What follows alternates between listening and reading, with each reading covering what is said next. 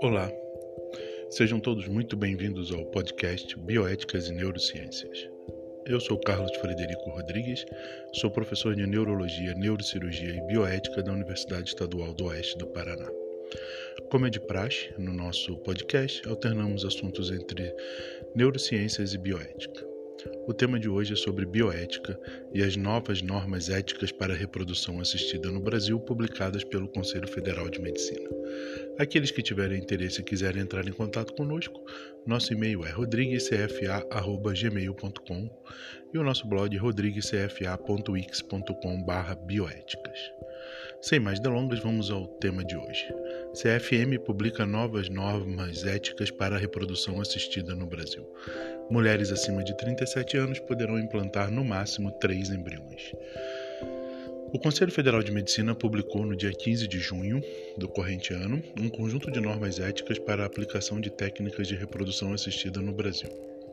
A reprodução assistida consiste em um conjunto de procedimentos clínicos que envolvem células reprodutivas masculinas, espermatozoides e femininas óvulos, para viabilizar uma gestação. As duas formas mais comuns são inseminação artificial e fertilização in vitro. Segundo a resolução número 2294 de 2021, o número de embriões gerados em laboratório não poderá ser maior do que oito. Os pacientes envolvidos no processo devem definir quantos embriões serão usados e quantos serão preservados por processo de conservação por congelamento. Essa manifestação deve ser entregue por escrito pelas novas regras. Foram fixados limites de transferência de embriões de acordo com a idade da gestante. Mulheres de até 37 anos poderão inserir até dois óvulos fecundados. Mulheres com idade superior a 37 anos poderão implantar até três. A resolução informa ainda que técnicas de reprodução assistida não podem ser aplicadas com a intenção de selecionar o sexo ou quaisquer outras características biológicas do futuro filho, exceto para evitar doenças no possível descendente.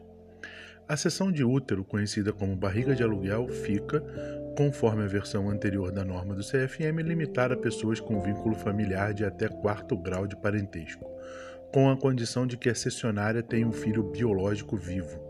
Esse procedimento é garantido também a casais homoafetivos. A resolução define que doação de material genético para fins reprodutivos e a barriga de aluguel não podem ter interesses financeiros ou caráter lucrativo. Outra obrigação mantida foi a garantia de assistência à mulher que emprestou o útero até o puerpério, com o custeio de acompanhamento e atendimento médico necessários para a paciente. O relator da resolução, conselheiro Irã Galo, conta que o processo de debate envolveu diferentes especialistas no tema. Essa revisão foi aprovada por unanimidade na Câmara Técnica, composta por representantes de sociedades científicas de diversas áreas.